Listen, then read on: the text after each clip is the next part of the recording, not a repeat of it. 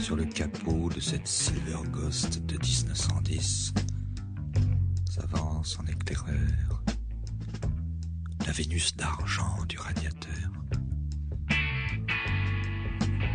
dont les voiles légers volent aux avant-postes.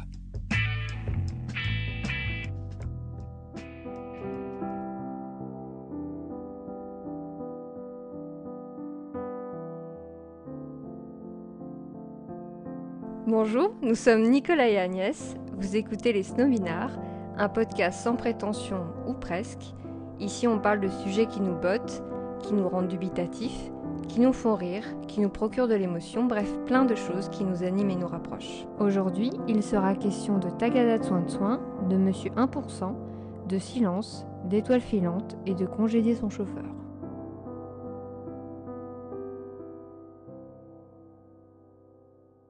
La Dame d'Argent est toujours là. On va vous parler de Rolls-Royce. Marque que l'on cite euh, très souvent chez les orthophonistes, car très, très facile à dire. voilà, une voilà une preuve.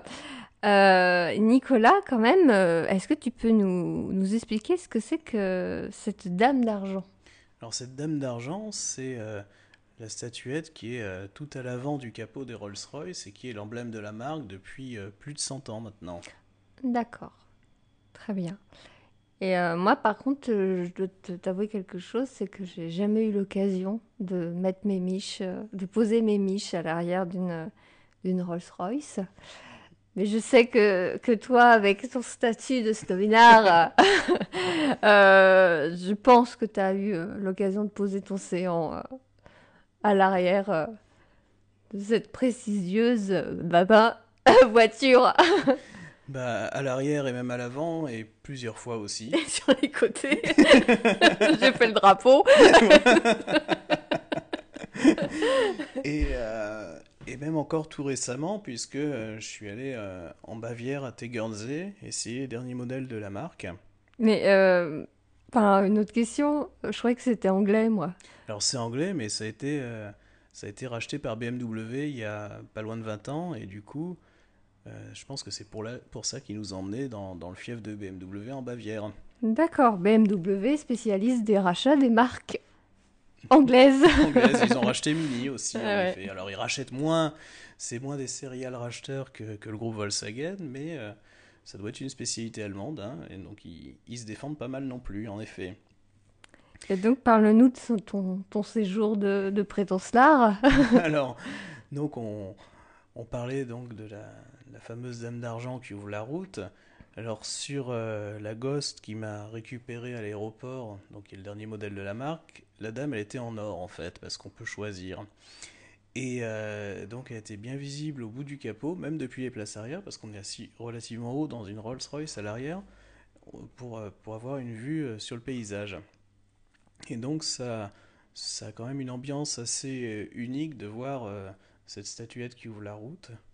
J'ai l'impression qu'on se sent un peu important. Ouais, complètement, c'est ça.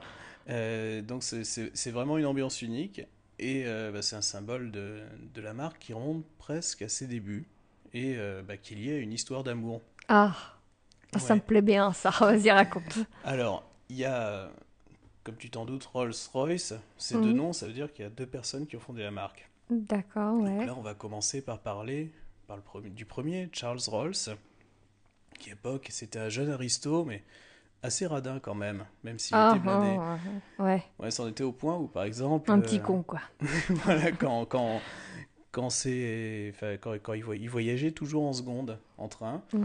Et un jour, il y, a, ses amis qui en ont quand même eu ras-le-bol de, de, de, le voir voyager dans un autre wagon, qui ont proposé de lui payer euh, la place en première, et il a accepté plutôt que de payer lui-même euh, le supplément. Ah, le rat, ouais. voilà. Donc lui, en fait, il s'est euh, mis en tête de vendre des voitures à Londres au, au début du, du, siècle dernier. Et à l'époque, la, l'industrie automobile britannique était vraiment en retard par rapport à, d'autres pays, dont la France et l'Allemagne. Et euh, il importait des voitures avec euh, son associé qui s'appelait Claude Johnson et qui était euh, secrétaire du Royal Automobile Club. Et donc avec leur relation, euh, Rolls et Johnson, ils arrivaient à toucher euh, la clientèle du grand monde. Il faut, quand même savoir que Charles Rolls, la famille Rolls, était amie avec la famille royale. Oh, D'accord. Et donc ils ramenaient tout ce beau monde. Et parmi les clients, il y avait Lord Montagu of Beaulieu, le deuxième du nom, bah, qui était un des pionniers de l'automobile en, Angleterre. C'était un des premiers à avoir acheté des voitures. Et euh, d'ailleurs, c'est une histoire de famille, puisque son fils a ouvert un musée, le musée de Beaulieu, qui existe toujours, euh, qui est vraiment dans le sud de l'Angleterre, tout petit peu au nord de l'île de White. Alors, Lord Montagu of Beaulieu, il avait beau être père de famille, est tombé amoureux de la secrétaire de Claude Johnson, qui s'appelait Eleanor Santon. Mmh, ça arrive. Ça arrive à des gens très bien. Ouais. Et euh, du coup, il l'a débauchée. Elle est devenue sa secrétaire personnelle. Mmh, mais pour faire des choses. Ça s'est pas arrêté Mhm. là. Voilà. Et euh, à l'époque, il y avait une mode, c'était euh, de- d'avoir des bouchons de radiateur personnalisés sur la voiture. Donc c'est ces petits ornements qui, qui sont au bout du capot. Et en fait, Johnson, qui, qui voulait euh, garder des voitures de bon goût, en avait ras-le-bol de voir des clients faire euh, Ouais, du Des- tagada de soin de du soin. tagada- euh, Il, y avait, ouais, il y avait des trucs complètement ridicules parfois en bouchon de radiateur. Et du coup, euh, de fil en aiguille, ils ont fini par en parler avec euh, Lord Montaigu. Et Lord Montaigu éditait aussi des journaux. Et il avait euh, un illustrateur qui s'appelait Charles Sykes, qui était euh, donc illustrateur mais aussi sculpteur. Et du coup, à la demande de Claude Johnson, il a décidé de faire un bouchon de radiateur pour Rolls-Royce et il a demandé à Eleanor Santon de poser. Et après de nombreux essais, parce que au départ ils pensaient faire juste la tête, ensuite ils ont fait une version agenouillée, Puis il jusqu'à se dit c'est dommage, elle a un beau corps. voilà, c'est ça. Et ils ont décidé de faire finalement sur la pointe des pieds, les bras en arrière dans le sens du vent, Comme Titanic. ou comme la victoire de Trombe Ah, mais on n'a pas la même voilà. culture. Et c'est devenu le Spirit of Ecstasy qui existe toujours et qui est devenu, euh, qui est devenu vraiment euh, l'emblème de la marque. Donc initialement, euh, cette statuette était en argent. Aujourd'hui, on a un peu plus de liberté. Alors la version en argent existe toujours, hein. mais donc sur la, Ghost que, que, que j'avais, que j'ai essayé, elle était plaquée or. Et on peut aussi, il y, a, il y a quelques années, on pouvait avoir une version en cristal poli qui était éclairée par le dessous, donc qui, qui Mm. s'illuminait la nuit D'accord, de bon goût. de bon goût. Et euh, alors on sait que les Anglais sont conservateurs, chez Rolls-Royce c'est encore plus le cas. Et il y a un moment, il y a 5 ans, ils ont lancé une version de modèle un petit peu plus sportive qui s'appelait Black Badge. Et euh, il y a eu des longs débats en interne qui ont, des- qui ont duré des semaines pour savoir c'est ce qu'on autorise à avoir le Spirit of Ecstasy en noir. Donc ils ont fini par dire oui, mais pas totalement, il fallait que le piédestal reste chromé. Mm. Alors maintenant, ils ont un peu changé d'avis, on peut avoir quelque chose de tout noir, et on peut avoir même un truc qui est franchement d'un goût douteux, la petite statuette en carbone. Alors, De ton goût, enfin de ton, non, ton avis. Peut-être que euh, je vais voir ça et je vais dire, mais mon Dieu, mais que c'est beau. Une statuette en carbone. peut-être, Ah, voilà. Attends, excuse-nous. mais euh, c'est quand même un maté- un matériau qui est assez connoté tuning, il faut bien le dire. Ah, Ensuite, je pense que euh, peut-être que Rolls-Royce en a assez de voir euh, ses clients les plus, les plus extravagants aller voir des, des- d'autres entreprises en, qui, qui font d'autres choses après et ils préfèrent garder euh, les commandes en interne, quitte à faire du mauvais goût pour récupérer l'argent de ces clients-là. Hmm. Ça peut se comprendre, mais franchement, c'est pas ce qu'il y a de meilleur goût. Mais en même temps, euh, bah, c'est une extravagance de riche comme il y en a eu par le passé. hein. On a eu, euh, dans les années folles, beaucoup de Maharajas qui étaient clients de Rolls-Royce, qui se faisaient faire des voitures spécifiquement adaptées pour la chasse au tigre. ouais, bah oui, bien sûr, oui. normal. Voilà. Mhm. On a eu John Lennon, lui, qui a repeint sa voiture avec des peintures psychédéliques. Puis ils ont dû s'arracher les cheveux euh, chez Rolls-Royce. Ouais. Ah, qu'est-ce que tu fais Ensuite, il y a euh, Nubar Gulbenkian, donc qui était Ah, À un, tes souhaits un milliardaire. On l'appelait Monsieur 1%, lui, parce que euh, en fait, il était euh, négociant en pétrole et touchait à peu près 1% de toutes les transactions pétrolières qui se faisaient dans le monde, donc ça pendant les 30 glorieuses. Donc, T'imagines à quel point il avait les poches profondes. Hmm. Et euh, lui, il se faisait faire carrosser ses Rolls-Royce spécifiquement. Donc il y en a une qui était assez spectaculaire notamment, c'était une berline, donc avec le bas de la carrosserie normale, mais tout le toit était en plexiglas, donc ça faisait un dôme euh, transparent. Comme la pape, la pape mobile. Il y a ça, il y a de ça, ouais. Alors, donc on a, on a parlé de cette statuette qui est vraiment emblématique de la marque, mais il y a une autre, euh, une autre spécificité des Rolls-Royce, c'est leur silence. Et là, par contre, c'est lié à la personnalité de l'autre fondateur de la marque, qui est Henry Royce. Donc lui, il était plus âgé que Charles Royce, de, de, 14 ans. Et euh, c'était un peu son, contraire, parce que lui était d'origine modeste, il est né d'une famille d'ouvriers, il est devenu industriel. Euh, grâce à son talent d'ingénieur et d'inventeur, il a commencé à, faire des machines électriques. Et ensuite, il a acheté une voiture, et euh, il s'est aperçu que ça vibrait, que ça tombait en panne, que ça, faisait du bruit. Ça lui a pas plu. Et du coup, il a euh, décidé de, la corriger, d'en faire la meilleure voiture au monde. Alors aujourd'hui, bah, tu disais que c'est un nom hein, qu'on utilise chez les orthophonistes et que c'est difficile à prononcer, du coup on raccourcit ça souvent en disant une Rolls, mais en fait on devrait dire une Royce parce que bah, finalement Charles Rolls il est mort en 1910 d'un accident d'avion parce que c'était un des pionniers de l'aviation un peu casse-cou sur les bords. Du coup il est resté que 6 ans dans sur la le marque, sur le pont. Hmm. Et finalement, c'est Henry Royce qui a, bah, qui a tout fait, qui a conçu les voitures, qui a, qui a donné son élan et, à la marque. Et euh, donc le silence en faisait partie, c'en était à un point où euh, il placardait des panneaux sur les murs de l'usine, dans les allées, pour dire attention, sortie de voitures silencieuses. Et aujourd'hui encore, ça reste les voitures les plus silencieuses au monde. Donc la Phantom qui est le haut de gamme, par exemple, euh, si on met un instrument de mesure à l'intérieur, on mesure qu'elle fait moins 3 décibels, enfin 3 décibels de moins que la concurrente la plus silencieuse. Donc ça veut dire qu'elle est deux fois plus silencieuse alors que la concurrence est déjà très relevée. Donc pour arriver à un tel niveau, ça veut dire qu'il faut concevoir toute la voiture autour de cet objectif. Donc ils ont décidé il y a quelques années, on n'utilise plus les châssis de BMW, c'est trop vulgaire. Donc Va des rétros Voilà, ils ont fait leur propre, euh, leur propre architecture, qu'ils appellent ça euh, très modestement l'architecture du luxe. Oui. Humilité. Voilà. Et c'est fait en aluminium parce que c'est tout simplement le matériau qui transmet le moins les bruits.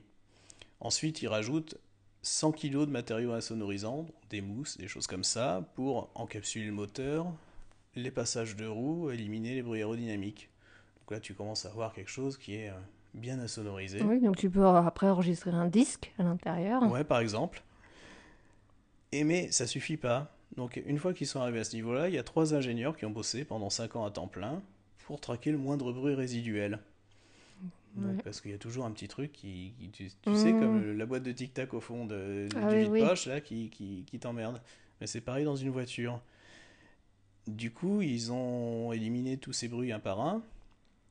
Ils sont même chercher des fréquences inaudibles qui peuvent, enfin, qu'on n'entend pas, mais qui peuvent te perturber parce que ça agit sur ton corps et que ça peut euh, coller la nausée. Donc, ils ont euh, vraiment tout éliminé. Euh, par exemple, ça, leur a, ça les a contraints à réduire le volume du coffre parce qu'il y avait une résonance qui leur plaisait pas, donc ils ont rajouté un renfort, ils ont perdu 50 litres de coffre, mais c'est pas grave. Oui, on prendra une autre caisse pour les baloches. Voilà. Et euh, bah, une fois qu'ils ont euh, qu'ils sont arrivés à tout ça, ils se sont aperçus que la voiture était trop silencieuse. Oh, oh c'est ballot. c'est ballot et que c'était perturbant pour les passagers. Ah oui, oui. Mm. Donc là, il a fallu rajouter du bruit. Ah, T'imagines, tu peux pas péter en paix. tu, sais, tu, balances une petite silencieuse, mais euh, voilà. Enfin, pas si silencieuse que ça. Et la voiture, elle est tellement silencieuse que même ça, t'entends. Ouais, c'est ça. Et en plus, il y a les sièges ventilés, ça fait diffuseur d'odeur. Ouais, enfin, ouais. Moi, je n'irais pas du coup là-dedans, je serais pas en confiance. non. Donc, il, a fallu rajouter du bruit, et là, tu vois, les, les diapasons en musique, tu, tu, quand tu, tu, le, tu tapes dessus, ça te fait une note d'une fréquence euh, donnée. Donc en fait, tu m'as perdu, mais euh, tout objet a euh, un bruit quand, quand, quand, quand on l'excite, tout objet fait un bruit spécifique. Et donc, ils ont accordé chacun, chacune des pièces de l'habitacle pour que tous résonnent à la même fréquence et que le bruit soit homogène à l'intérieur et que ça fasse ce qu'ils appellent un murmure. Et euh, en fait, ils sont allés à un point de détail que euh, tu peux avoir des sièges en cuir standard ou en cuir perforé. Ils sont aperçus que le cuir standard ne diffusait pas les sons de la même manière que le cuir perforé, donc ils ont fait des sièges différents selon la sellerie que tu choisis pour que le bruit soit parfait et homogène dans tous les modèles. Ouais, dis donc. C'est impressionnant. Ouais. Et euh, j'avais une question. euh, euh, Ghost, la fantôme, euh, c'est un rapport avec, avec justement la voiture la plus silencieuse? Ben, ça a toujours été des noms de, ouais, qui, qui tournaient autour du silence. On a eu des Silver Shadow aussi, une ombre, ça fait pas de bruit. Mhm. Et en effet, c'est un champ lexical qu'ils utilisent depuis euh, quasiment depuis les années 10. Et du coup, au niveau du bruit, euh, toi qui as été euh, à l'arrière, est-ce que c'est, est-ce que le silence, est-ce que c'est efficace? Vraiment, est-ce que tu as senti une différence par rapport à une autre bagnole? Ben, moi, j'arrive pas à dormir en voiture, j'arrive pas à dormir en train, j'arrive pas à dormir en avion, mais à l'arrière d'une Rolls Phantom, j'y arrive. Ah oui, Ouais. d'accord. Donc c'est euh, sans comparaison possible avec ce qui existe ailleurs. Et il y a une, euh, y a une autre particularité de, de cette voiture. Tu m'as envoyé une photo euh, justement quand tu étais en Allemagne, euh, où le, le toit, en fait, euh, c'est, euh, un toit étoilé avec des étoiles filantes. Ouais. Donc en fait, alors c'est une option qui coûte, euh, bon, qui coûte La la modique modique somme de 15, de 15 000 euros. Ah oui, bon, bon. Et euh, donc ça veut dire que le, le plafond de la voiture est recouvert de cuir perforé. Et dans les petits trous, il y a des fibres optiques qui s'illuminent pour simuler des étoiles. Donc, quand cette option est apparue, au départ, euh, la lumière était fixe, mais maintenant, il y a un nouveau mode. Il suffit d'appuyer une deuxième fois après avoir, euh, sur le bouton après l'avoir allumé. Et là, les étoiles se mettent un petit peu à scintiller. Et il y a même des étoiles filantes. Et donc ça, c'est nouveau. Et en fait, je- Mm. au départ, j'ai vu quelque chose passer au-dessus de moi comme ça. Je me suis dit, c'est pas, possible, je dois, je dois rêver. En fait, non, ils ont, ils ont ajouté un mode. Alors, c'est génial et c'est euh, enfin, c'est totalement indispensable sur une voiture comme ça. Oui, mais enfin, c'est peut-être indispensable. Mais moi, personnellement, quand je suis à l'arrière d'une voiture, il faut que je regarde la route parce que sinon, j'ai mal au cœur. Je vais pas m'amuser à regarder le ciel étoilé, euh, en fait, sur- surtout en route de- sur route de montagne. non, mais ce qui est rigolo, c'est que tu le vois dans ta vision périphérique et en fait, même si tu regardes la route, tu le perçois quand même. Alors, enfin, je suis pas le seul à penser que c'est indispensable. Il y a même un client qui avait acheté une fantôme. Euh, donc, il avait vu que cette option existait euh, sûrement dans le showroom. Il reçoit sa fantôme et là, Horreur, malheur. Catastrophe, ouais. Il n'y a pas les étoiles filantes. Donc il appelle chez Rolls-Royce, on lui dit mais c'est normal quand vous avez commandé votre voiture, euh, bah, elle était pas, euh, enfin cette option-là n'existait pas. Vous, c'était encore seulement les lumières fixes, hein, les étoiles fixes. Il dit bon ok combien, combien pour euh, pour, Pour ce euh, chien pour- dans la pour- vitrine.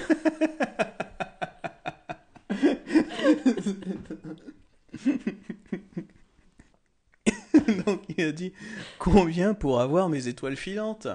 Et il a dit bah ça va vous coûter cher, on va se renseigner.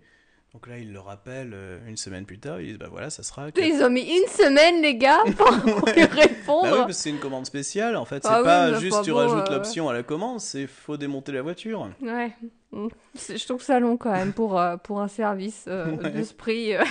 Donc on lui dit 14 000 euros, ok je vous envoie la voiture. Bon, Donc, ils- ont envoyé la voiture, donc ils ont. euh, bah, il a fallu démonter tout le, tout le ciel de toit, euh, rajouter des, des fibres optiques, recabler le bazar et tout remonter. Mais au moins il avait ses étoiles filantes. Est-ce qu'il en a profité de ces étoiles, euh, ces étoiles filantes? Bah, le chauffeur qui a planté la voiture un mois après. Ah mais il a dû avoir la haine, le mec. Et donc ça, c'est une extravagance parmi d'autres qui existent chez Rolls-Royce. Je pense que le plus dingue quand même, c'est dans la Fantôme, il y a quelque chose qu'ils appellent The Gallery. Donc c'est en fait la planche de bord. Le sommet de la planche de bord, c'est une vitrine. Et euh, le but, c'est de faire décorer le fond de cette, planche, de cette vitrine par l'artiste contemporain de son choix, parce qu'ils sont aperçus que 95% des clients de ce modèle étaient aussi collectionneurs d'art. Alors ça a demandé toute une logistique, parce que enfin, s'il y a le moins de grains de poussière qui rentrent dans la vitrine, ça fait tout de suite dégueulasse. Ah oui, non. Donc ils ont été obligés de faire une salle spéciale dans l'usine euh, Rolls-Royce avec euh, une pression atmosphérique un peu plus élevée pour pas qu'il y ait la moindre poussière qui rentre dans la salle. Et là, ils peuvent fermer la vitrine et ensuite l'installer dans la voiture et que ce soit nickel. Et Nicolas, j'ai une question, toi qui aimes conduire euh, des voitures, euh, avec une Rolls-Royce, euh, tu préfères la conduire ou tu préfères euh, avoir un chauffeur? Je pense que je préfère avoir un chauffeur. en fait, euh, conduire une fantôme, ça n'a aucun intérêt. Parce que euh, c'est une voiture qui est lourde. En fait, c'est vraiment un tapis volant. Tu sens absolument pas la route. Et en fait, ça devient un effort intellectuel de conduire parce que, comme tu n'as aucune perception, il faut vraiment euh, regarder son compteur et réfléchir avant de rentrer en virage pour savoir est-ce que je rentre trop vite ou est-ce que je rentre pas trop vite. Ah oui, d'accord, ouais. Hmm. Euh, donc, euh, pour moi, une fantôme, c'est vraiment avec chauffeur. Ensuite, la nouvelle, la Ghost, elle est un petit peu moins confortable, mais on est un petit peu plus connecté à la route. Et là, ça, ça commence à, à se discuter, en fait. On peut avoir envie de congédier son chauffeur. Mais, ben, en fait, c'est un peu... Ce qui est marrant, c'est qu'il la présente comme une voiture discrète, la Ghost. Oui, bien sûr. Mhm. Donc, c'est juste une berline qui fait 5,50 m de long, mais... euh, Oui. et, et- et avec la, la- la- la statuette en or à l'avant. Mais c'est vrai que ça passe partout. Mais euh, excuse-moi, mais ça, euh, il y a des vols, il y a des gens qui la, qui, qui doivent, euh, qui doivent voler le. Ah le non, mais elle peut se rétracter à l'arrêt. Ah oui, ah elle se rétracte. Ah, mais, mais ça, oui. mais, mais ça, je, on le sait pas. Ouais. Moi, franchement, je suis pas devin. Parce que Ben moi, voilà. j'imagine, euh, tu sais, les, les rappeurs avec, avec leurs chaînes et les trucs. Donc je me suis dit, peut-être que c'est stylé avec une bonne femme euh, ouais. avec les bras. Non, euh, ça pourrait. Ouais, ah non, mais donc ça, ça, on, ça, on le sait pas que ça se, Ouais, ça se rétracte, ça se rétracte. D'accord. Ok. Bon, bah, du coup. euh, Voilà. Et, euh, et donc, ils disent que. Alors, je n'irai pas jusqu'à dire que c'est Rolls cheap, mais ils voulaient une voiture. Enfin, les clients ont expressément demandé à ce que la nouvelle soit un peu plus discrète que, que la précédente. Et surtout plus discrète que la fantôme. Alors, franchement, tu me diras ce que t'en penses, mais je pense que tu vois. euh, si tu connais pas la gamme, tu vois le modèle dans la rue, tu sais pas lequel c'est. hmm. Donc euh, dire que la, la Ghost c'est une voiture discrète euh, pour un usage quotidien est presque le modèle cheap de la gamme, j'y crois pas trop. Ouais. Et euh, du coup, avec toutes ces options, euh, avec, euh, avec le toit, l'intérieur hyper silencieux, la galerie, c'est la, la voiture la plus chère au monde, du coup, ou, ou pas? Mais, Quelle mais- est la, la voiture la plus chère au monde, d'ailleurs? Alors, la Ghost que, que j'ai essayé, c'était 370 000 euros avec les options, Oh. l'appartement? hors taxe. Mhm. Ça reste 100 000 euros de moins que la Fantôme. Ouais. Et la Fantôme est 10 fois moins chère qu'une Bugatti Divo. Ah oui, d'accord. Donc il y a encore de la marge. C'est par contre dans ce type de limousine de berline, c'est les voitures les plus chères au monde. Mais il y a des, des- des voitures sportives euh, en série encore plus limitée qui dépassent largement ces niveaux-là.